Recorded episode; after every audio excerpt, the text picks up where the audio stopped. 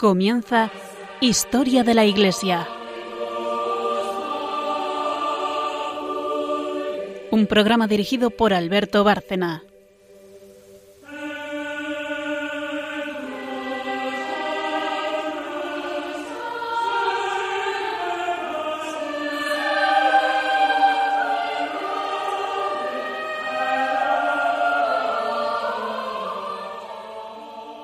Buenas noches, oyentes de Radio María y de este programa Historia de la Iglesia. Eh, volvemos a conectar con el programa anterior, en el que ya estábamos hablando de padres de la Iglesia, a los cuales vamos a dedicar una serie de programas. Desde luego la materia a tratar es, es muy larga porque eh, no solamente son unos cuantos, sino que además su obra es fundamental y referente de todo el magisterio eh, posterior como sigue siéndolo. Así que seguiremos con ellos y hoy en la primera parte del programa, como siempre, eh, hablaremos de textos de los padres, de los más antiguos. Luego, después de la pausa, Carmen nos traerá un santo relacionado con, con el tema que estemos viendo, que estamos viendo. Y finalmente, en la tercera sección ya, María Ornedo nos trae magisterio relacionado también con lo que hemos visto. Ese es el esquema para quien no conozca el programa que solemos utilizar y que hoy desde luego volveremos a, emplear también. Eh, así que sin más nada, saludamos a todos nuestros oyentes eh, y cada uno de ellos, a los nuevos, a los que nunca nos han oído también, y a María Ornedo. Buenas noches. Buenas noches. Que como saben los que nos siguen, eh, se ocupa del magisterio, pero también va a hablar de los textos de los padres y buenas noches, Carmen Turdemontis. Buenas noches a todos. Historiadora en el programa, que también aparte se ocupa del santo en cuestión, del santo que, vayamos a tratar.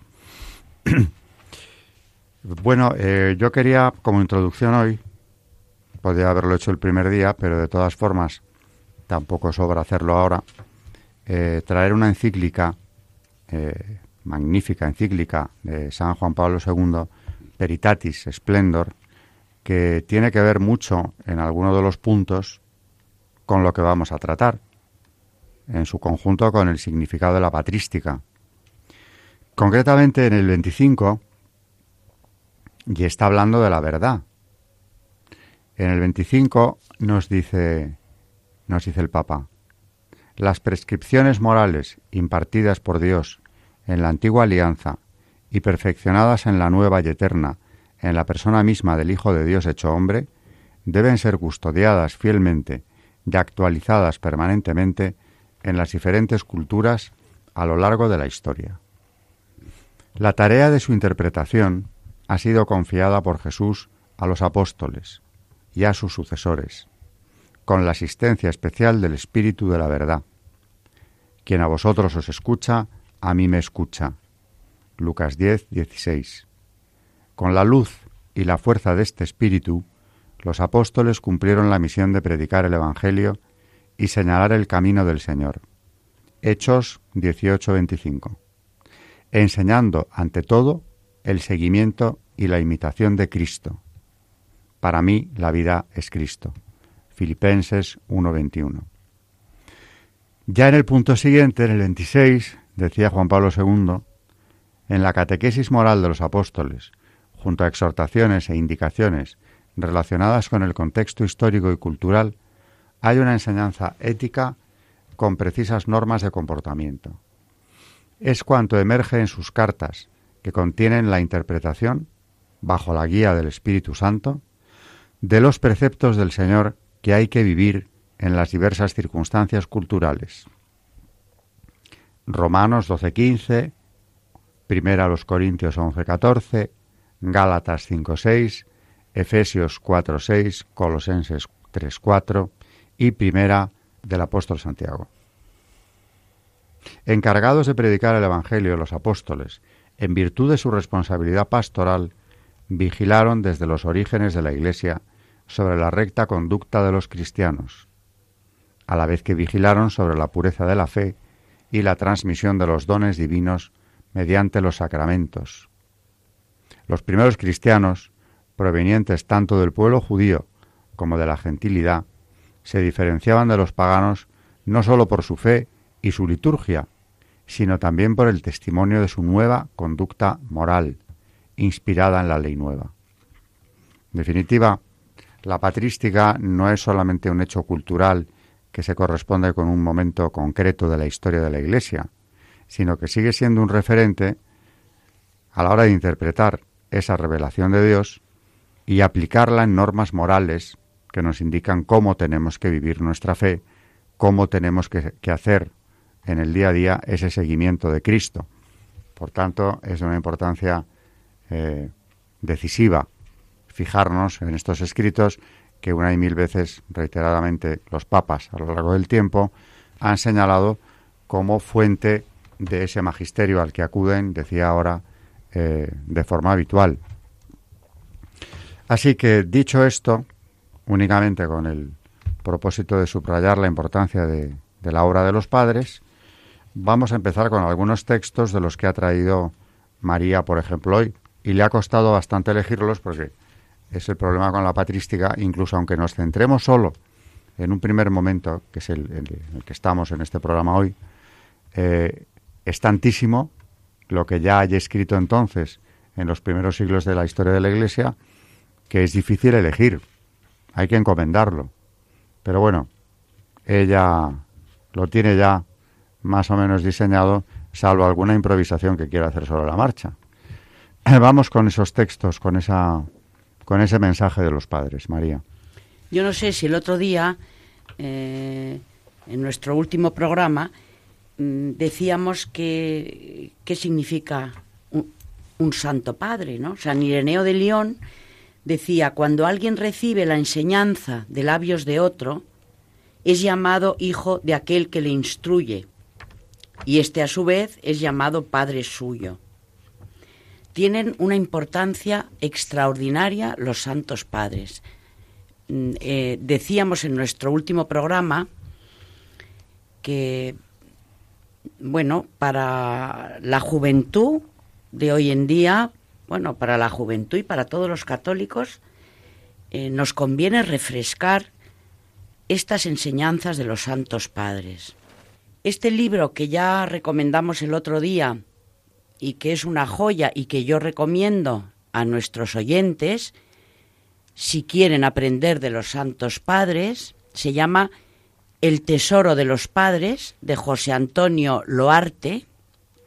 Es una selección de textos de los santos padres para el cristiano del tercer milenio. Yo lo recomiendo porque eh, el autor nos dice que ha pasado muchos años escogiendo los textos para eh, dentro de la nueva evangelización, ¿no? Para poder llegar a la juventud y para poder llegar al cristiano, al católico que queremos, cómo podemos mm, llevar una vida mm, santa. Y verdaderamente son unos textos de una riqueza impresionante.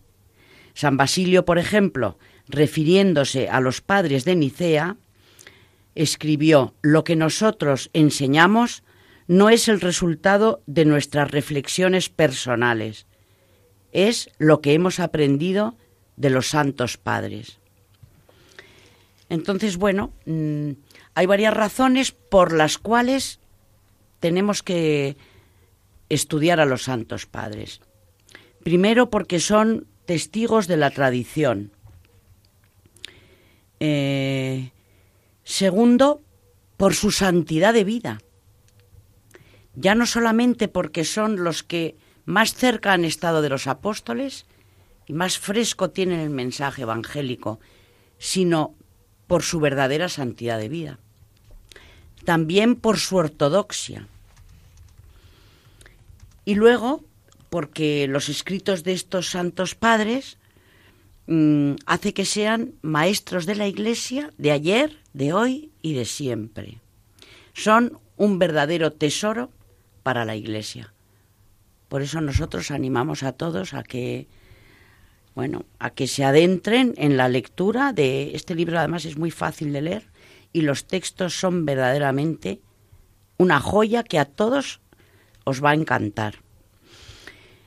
El otro día eh, estuvimos viendo eh, el martirio de San Ignacio de Antioquía, en fin, empezamos con los primeros de todo, San Clemente Romano, el Didache. Mm, hoy vamos a empezar con la epístola de Bernabé, que curiosamente ni es epístola ni es de Bernabé. Clemente de Alejandría, a principios del siglo III, dio este nombre de epístola de Bernabé a este pequeño escrito.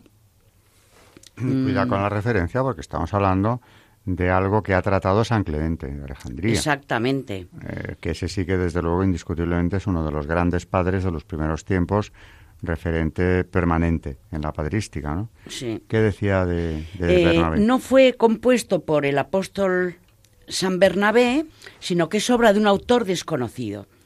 Y estamos entre los años 70 y 130 después de Cristo. El escrito que hemos traído es Los dos caminos. Dos caminos hay de doctrina y de poder, el de la luz y el de las tinieblas.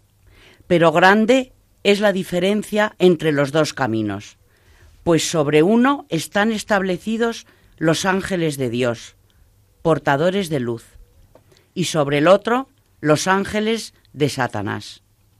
Uno es Señor desde siempre y por siempre. El otro es el príncipe del tiempo presente de la iniquidad. El camino de la luz es este. Si alguno quiere seguir su camino hacia el lugar fijado, apresúrese por medio de sus obras. Ahora bien, el conocimiento que nos ha sido dado para caminar en él es el siguiente. Amarás al que te creó, temerás al que te formó, glorificarás al que te redimió de la muerte, serás sencillo de corazón y rico de espíritu. No te juntarás con los que andan por el camino de la muerte, aborrecerás todo lo que no es agradable a Dios, odiarás toda hipocresía y no abandonarás los mandamientos del Señor. No te exaltarás a ti mismo, sino que serás humilde en todo. No te arrojarás gloria para ti mismo.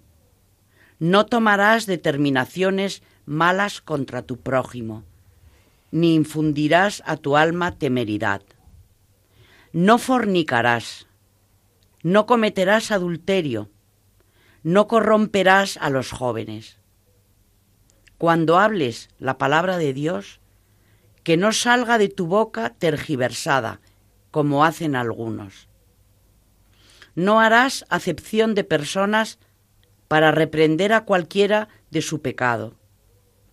Serás manso, serás tranquilo, serás temeroso de las palabras de Dios que has oído, y no guardarás rencor a tu hermano. No vacilarás sobre las verdades de la fe. No tomes en vano el nombre de Dios. Aquí se refiere a Éxodo 27. Amarás a tu prójimo más que a tu propia vida. No matarás a tu hijo en el seno de la madre, ni una vez nacido le quitarás la vida. No dejes sueltos a tu hijo o a tu hija, sino que desde su juventud les enseñarás el temor del Señor. No serás codicioso de los bienes de tu prójimo, no serás avaro. No desearás juntarte con los altivos. Por el contrario, tratarás con los humildes y los justos.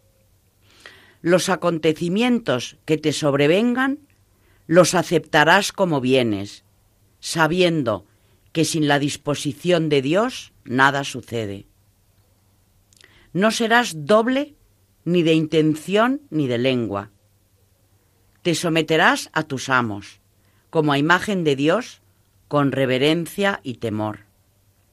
No mandes con dureza a tu esclavo o a tu esclava, que esperan en el mismo Dios que tú, no sea que dejen de temer al que es Dios de unos y otros, porque no vino Él a llamar con acepción de personas, sino a los que preparó el Espíritu. Compartirás todas las cosas con tu prójimo, y no dirás que son de tu propiedad, pues si en lo imperecedero sois partícipes en común, cuanto más en lo perecedero. No serás precipitado en el hablar, pues red de muerte es la boca. Guardarás la castidad de tu alma. No seas de los que extienden la mano para recibir y la encogen para dar. Amarás como a la niña de tus ojos a todo el que te habla del Señor. Día y noche te acordarás del día del juicio y buscarás cada día la presencia de los santos, los demás cristianos, bien trabajando y caminando para consolar por medio de la palabra, bien meditando para salvar un alma con la palabra, o bien trabajando con tus manos para rescate de tus pecados. Aborrecerás totalmente el mal no serás causa de cisma, sino que pondrás paz y reconciliarás a los que contienden. Confesarás tus pecados. No te acercarás a la oración con conciencia mala. Este es el camino de la luz. El camino del demonio, en cambio, es tortuoso y está repleto de maldición pues es un camino de muerte eterna en medio de tormentos, en el que se halla todo lo que arruina el alma. Idolatría, temeridad, arrogancia de poder, hipocresía, doblez de corazón, adulterio, asesinato, robo, soberbia, transgresión, engaño, maldad, vanidad, hechicería, magia, avaricia, falta de temor de Dios, perseguidores de los buenos, aborrecedores de la verdad, amantes de la mentira, desconocedores del salario de la justicia, no concordes con el bien ni con el juicio justo.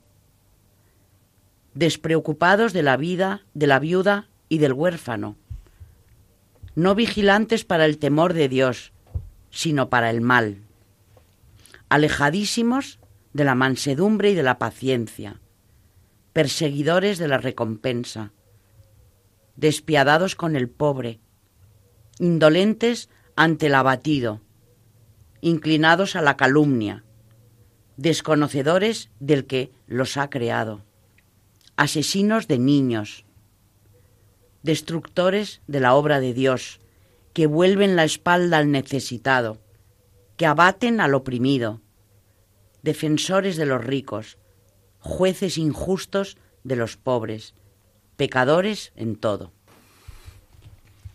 Bueno, pues es la moral o las normas morales eh, que ya estaban clarísimas en esa primera apologética y que siguen estándolo.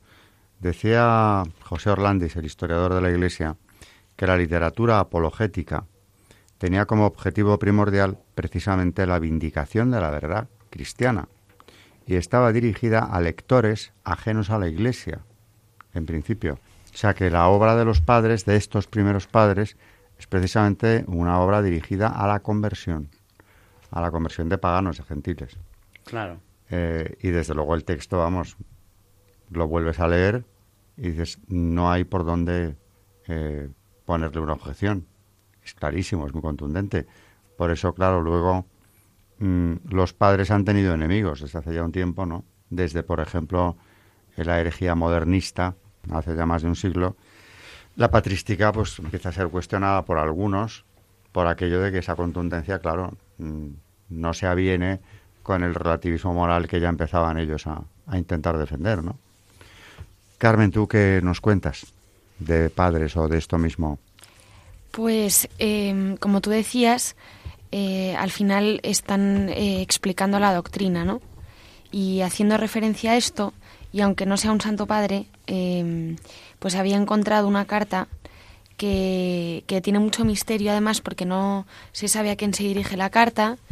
Eh, bueno, hablo de la carta a Diogneto, que luego se ha hecho muy famosa, pero eh, que bueno, también tiene referencia a lo que eran, bueno, lo que es lo que es, debería ser un cristiano, ¿no? Hace referencia y y no, como decimos, no sabemos, no se sabe bien si fue eh, el mismo emperador una persona distinguida que la escribió también se dice que se especula con un maestro eh, de Marco Aurelio de este mismo nombre, eh, pero la cosa es que no se sabe bien el autor eh, y sin embargo me parece una maravilla.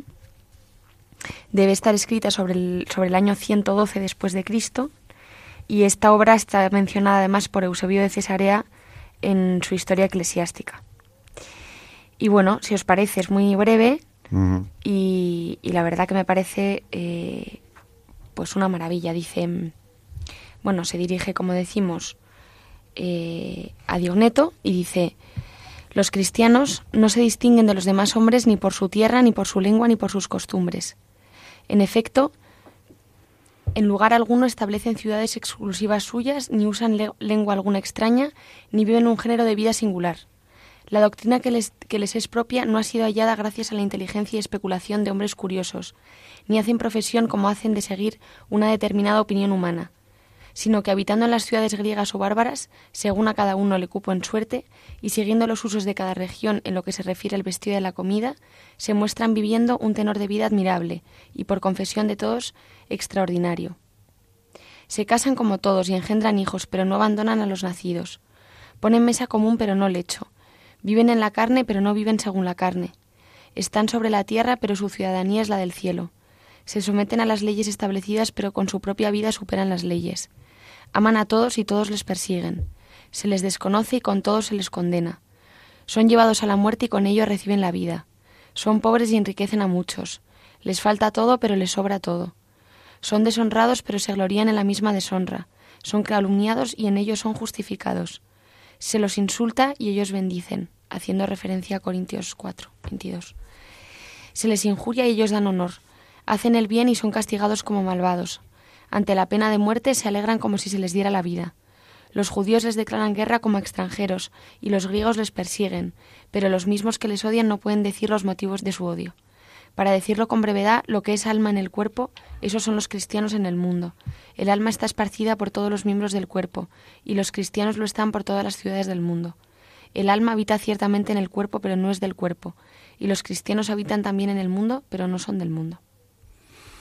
Esa ejemplaridad que refleja la carta es la que consiguió tantas conversiones y la rapidez de la propagación del cristianismo. Es muy interesante porque, claro, como les veían ellos en, pues en Atenas en el siglo II a, los cristianos. ¿Cómo les ve Que por un lado es muy curioso porque fíjate que subraya que viven como cualquiera en el fondo, mm. pero que no se parecen a los demás en nada, porque viven más en el cielo que en la tierra. Viven en el mundo, pero no son de este mundo. No son de este mundo. Mm. Y claro, eso vale más que cualquier cosa que pudieran decir. Esa, esa coherencia de vida con la fe que tenían pues claro, como no iba a conseguir conversiones. Y luego, claro, el testimonio del martirio, que también lo menciona la carta, eh, formaba parte de esa conversión. Eh, con documentos como este, sobran muchas explicaciones de por qué el cristianismo crece tanto en el Imperio Romano en tan poco tiempo, ¿no? Y además eh, tenemos muchísimo que aprender de esta carta a mí eh, lo que más me llama la atención es lo que se querían entre ellos. Que ya San Pablo lo decía, ¿no? Que, bueno, compartían todo. Eh, se sabía que eran cristianos por cómo se querían, porque no tenían nada propio, sino que todo lo compartían. Y, la riqueza que daban, como decía la carta, sin tener ellos nada. Claro que era una riqueza sobre todo espiritual la que más cuenta, ¿no? Vamos a hacer la primera pausa y luego ya nos vamos con, con el santo que nos va a traer Carmen.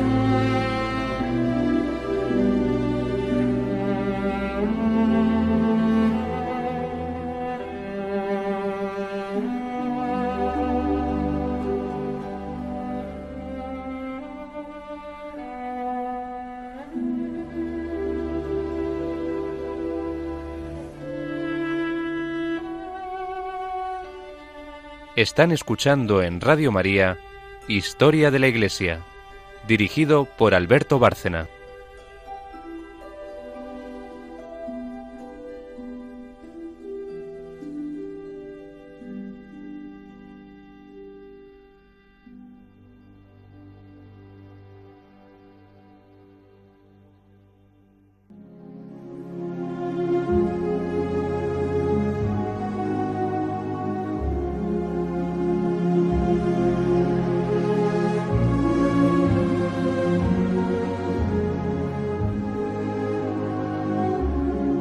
Santos en la historia de la Iglesia.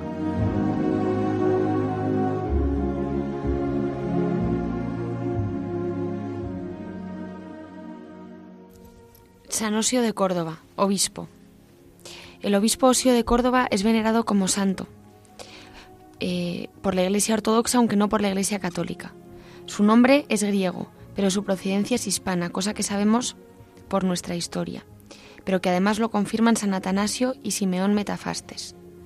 Nació en Córdoba probablemente en el año 256, deduciéndose esta fecha del hecho incontestable de que se sabe que murió en el año 357 en Sirmio con 101 años de edad. San Atanasio sigue diciendo que en el año 355 llevaba unos 60 años como obispo de Córdoba. Participó en el concilio de Nicea y según las actas del mismo, como era hispano y no conocía el griego, tuvo que explicarse mediante intérpretes. Durante la persecución de Diocleciano fue torturado como confesor de la fe en Cristo y desterrado. Las huellas de estos tormentos eran aún visibles cuando participó en el concilio de Nicea. Sobre los tormentos a los que se vio sometido habla del mismo Sío en su carta al emperador Constancio. He completado la tarea de la confesión, primero en la persecución promovida por tu abuelo Maximiliano. Asistió también al concilio de Liberis, Elvira, pues su firma aparece en las actas del mismo. Llamado por el emperador Constantino, dejó Hispania y marchó con él a Milán. Muy probablemente influyó en la conversión del emperador, ya que éste lo tenía en gran estima y solicitaba sus consejos, sobre todo cuando estaba confuso entre abrazar el cristianismo como quería su madre Elena o continuar con el paganismo. El historiador pagano griego Zósimo, que vivió en el siglo V, llega a decir que el emperador se convirtió gracias a un egipcio de Hispania, por lo que los historiadores dándole a la palabra egipcio el significado de mago, sacerdote o sabio, identifican a Osio como el egipcio hispano, que en aquellas fechas vivía en la corte del emperador Constantino y tenía influencia sobre él. Cuando los donatistas africanos depusieron al obispo Ceciliano de Cartago, acusándolo de traidor y eligieron a Mayorino, la noticia llegó hasta el papa Samelquíades, quien habiendo oído a Ceciliano lo confirmó en su sede.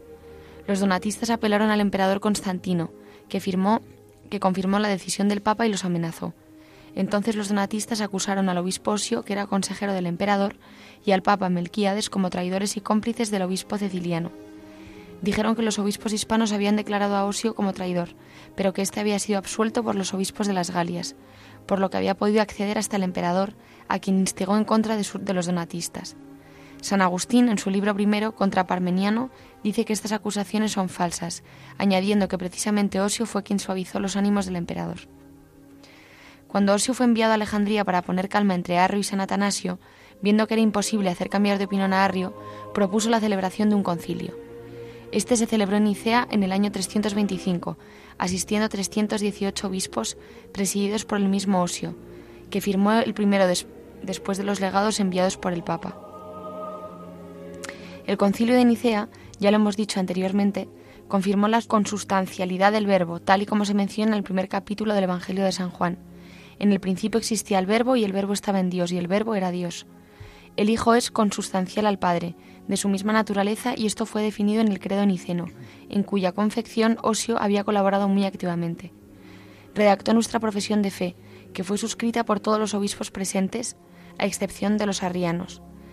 Previamente, Osio había asistido también al concilio gangrense, celebrado en Plafagonia en el año 324.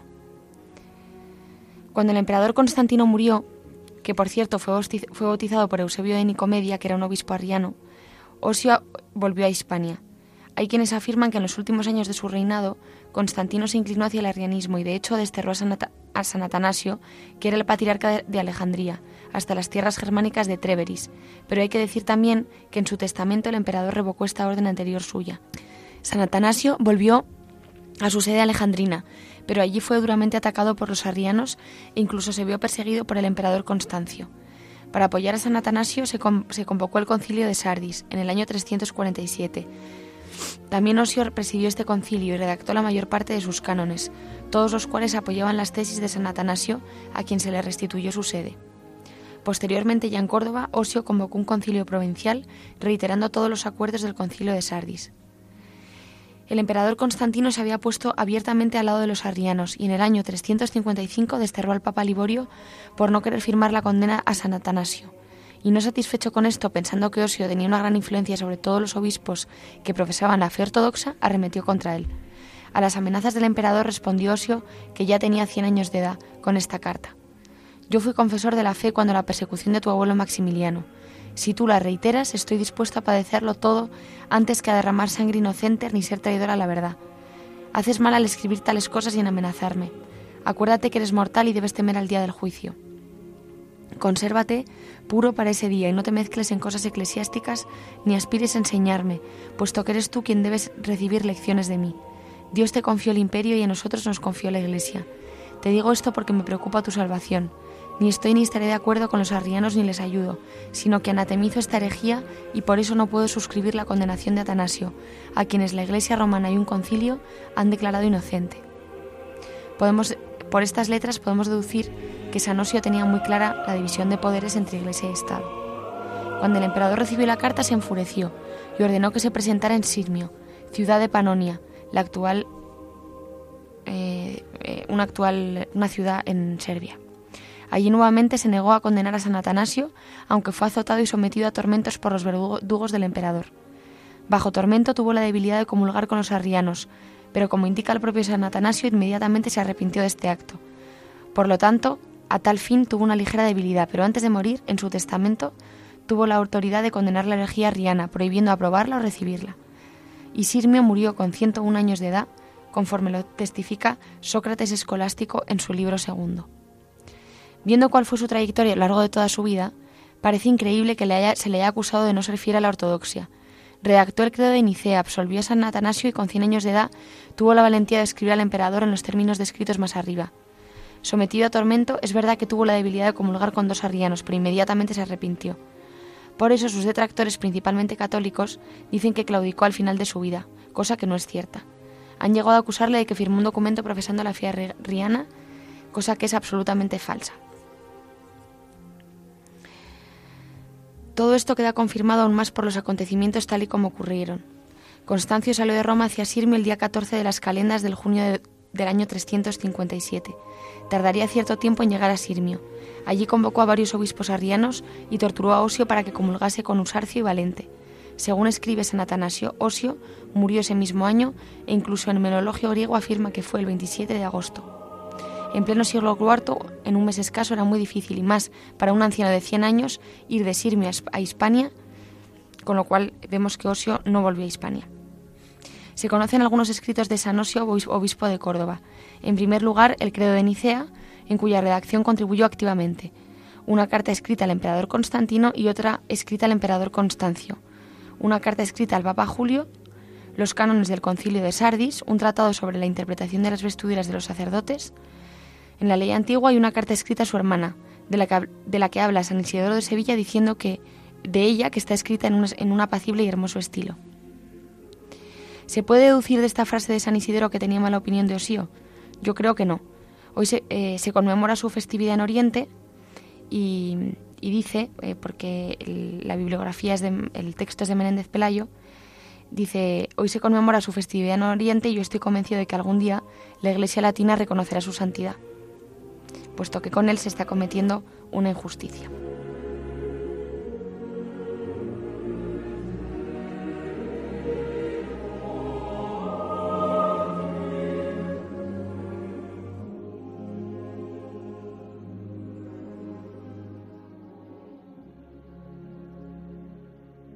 Están escuchando en Radio María Historia de la Iglesia, dirigido por Alberto Bárcena. Estoy muy de acuerdo con Menéndez Pelayo, porque realmente Oseo de Córdoba es uno de los grandes personajes de, esa etapa de la historia de la Iglesia y es nada menos que el principal enemigo del arrianismo, por más que luego tuviera alguna claudicación ya muy mayor, pero desde luego eh, en Nicea, que es un concilio que le anima eh, a que se celebre y consigue que Constantino convoque, lo que ataca es la herejía arriana como no lo había hecho nadie. Y ese credo que todavía profesamos, eh, donde se dice engendrado, no creado, porque el arrianismo era una herejía de una gravedad extrema. En realidad, para mí, dudo si era herejía del cristianismo o ni siquiera era cristianismo, porque consideraban a Cristo una criatura, eh, sí, dignísima, especialísima, pero no Dios. Y Osio es el gran enemigo de los arrianos. Aparte de que, como nos ha contado Carmen, además participa en el concilio hispano de Elvira, donde, entre otras cosas, queda fijado el celibato eclesiástico ya como norma. Vamos, tiene una contribución a la, formación inicial de la Iglesia en el siglo IV eh, de nuestra era, impresionante. Y sí, como digo, comparto con Menéndez Pelayo ese deseo de que algún día en la Iglesia latina se le venere también como santo. Es, sin duda, de los grandísimos personajes que España ha dado a la Iglesia universal. Dicho lo cual, en el tiempo que nos queda, volvemos con María y, el magisterio que se, que se desprende de la patrística.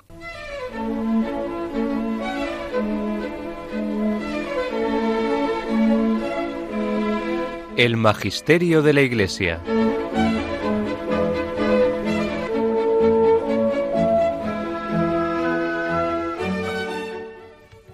Y ahora nos toca el pastor de Hermas. Es una figura muy importante tan importante que se consideró que se consideró mm, perteneciente al Nuevo Testamento. Eh, está escrito mm, por un hermano del Papa Pío I, se llamaba Hermas, que era hermano de este Papa en la ciudad de Roma, entre los años del 141 al 155. Y bueno, como he dicho, mm, es eh, un lenguaje apocalíptico y es muy importante porque refleja cómo estaba la cristiandad en aquel, en aquel momento de la historia, ¿no? Eh, estamos hablando del año 130. Es muy difícil de entender debido a su lenguaje apocalíptico. Tiene tres partes en esta obra que se llama El Pastor. Las tres partes son cinco visiones, diez mandamientos y diez comparaciones. Eh, hay una figura que se le aparece en una de estas visiones, que es una señora, una matrona, que representa a la iglesia.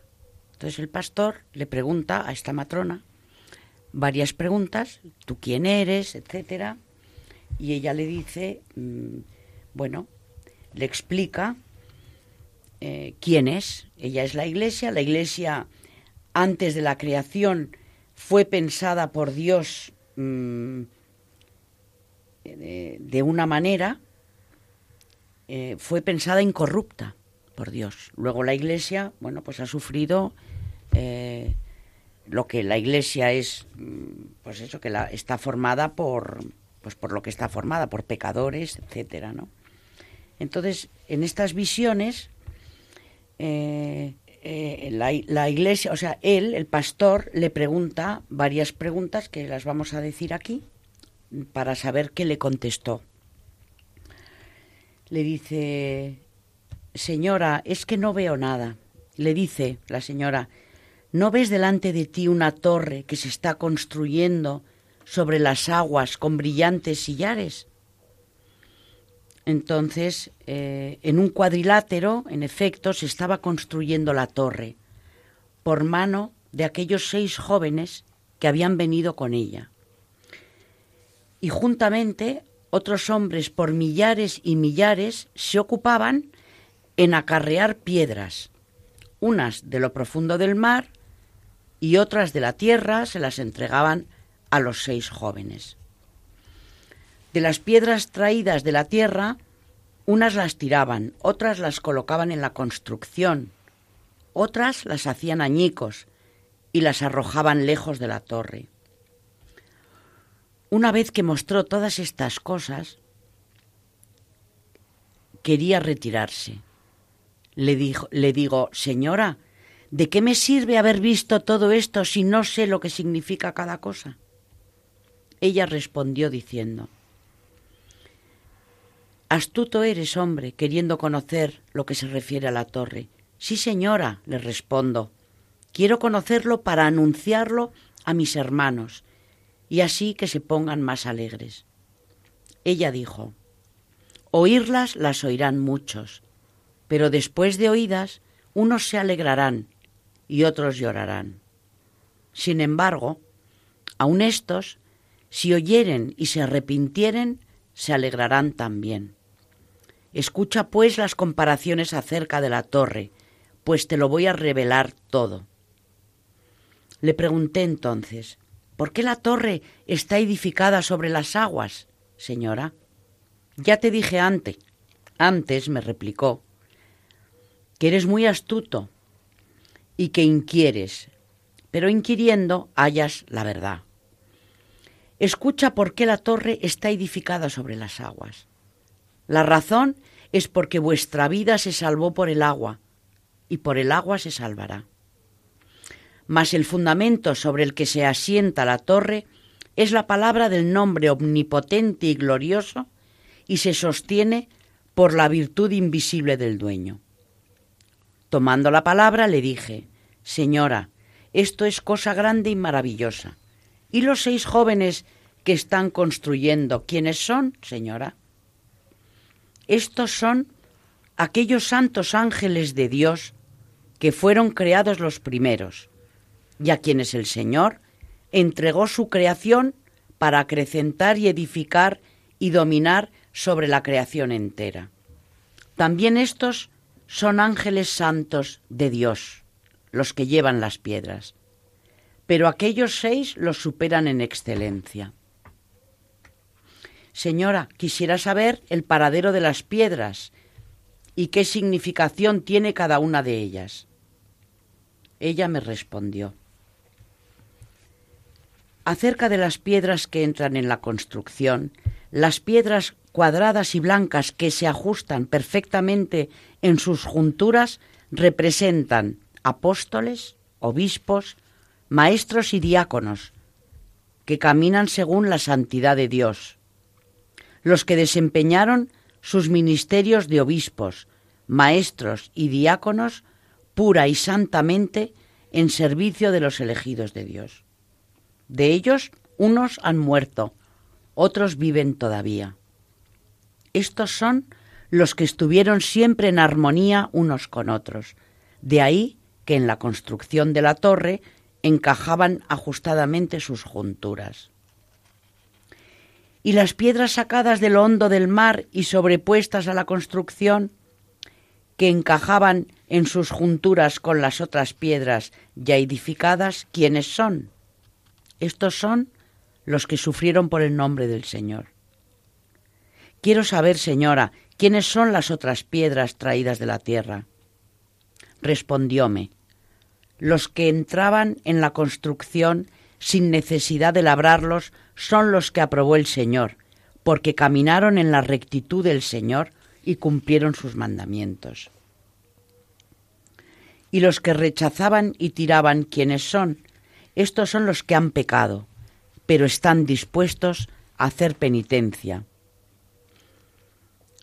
bueno, le está eh, explicando de qué está compuesta la iglesia. Creo que es una visión maravillosa. Muy apocalíptico, sí. Sí, y además que explica todas las clases de piedras que hay. ¿Quién son, por ejemplo, las piedras? Le pregunta, con rajas. Dice, estos son los que guardan... Y a mí esto me ha, me ha llamado muchísimo la atención. ¿Quién son? Le preguntan. Recordamos que, que la, la, la, la iglesia está formada por todas estas piedras y le dice, ¿quién son y a quiénes representan las piedras con rajas? Y fíjate lo que contesta la señora. La iglesia dice, estos son los que guardan unos contra otros algún resentimiento en sus corazones y no mantienen la paz mutua. Cuando se hallan cara a cara, parecen tener paz, mas apenas se separan, sus malicias siguen tan enteras en sus corazones. Estas son, pues, las hendiduras que tienen las piedras. Las piedras desportilladas representan a los que han creído y mantienen la mayor parte de sus actos dentro de la justicia, pero tienen también sus porciones de iniquidad. De ahí que están desportillados y no enteros. Y le pregunta, ¿y las piedras blancas y redondas que no se ajustan en la construcción, quiénes son, señora? Estos son los que tienen fe, pero juntamente poseen riqueza de este siglo. Cuando sobreviene una tribulación, por amor a las riquezas y a sus negocios, no tienen inconveniente en renegar de su Señor. Es increíble. Recuerda la parábola del sembrador mucho, esta mm. explicación de las piedras que forman la iglesia. Desde luego, como tú decías, formada por pecadores, indudablemente, ¿no? Pero, en fin, que nuestros oyentes pueden concluir oyéndonos que hay materia para muchísimo rato, porque no hemos empezado siquiera con los padres más destacados de la, de la patrística, ¿no? Pero ya nos tenemos que, despedir, así que el próximo día seguiremos eh, con todo esto y, en sucesivos programas también, porque insisto que aquí hay mucho que hablar, mucho que comentar y, mucho que dar a conocer, porque la patrística eh, en buena parte sigue siendo una gran desconocida para muchísimos católicos. Así que buenas noches, María Ornedo. Muchas gracias y buenas noches. gracias a ti. Buenas noches, Carmen Turo de Montis. Buenas noches a todos. Eh, estupendo relato, el diosio de Córdoba, y para sacarle partido. Mm, tendríamos que volver sobre el otro día y hablar también del concilio de Nicea y de toda su obra. Y buenas noches, oyentes de Radio María y de Historia de la Iglesia. Hasta el próximo programa.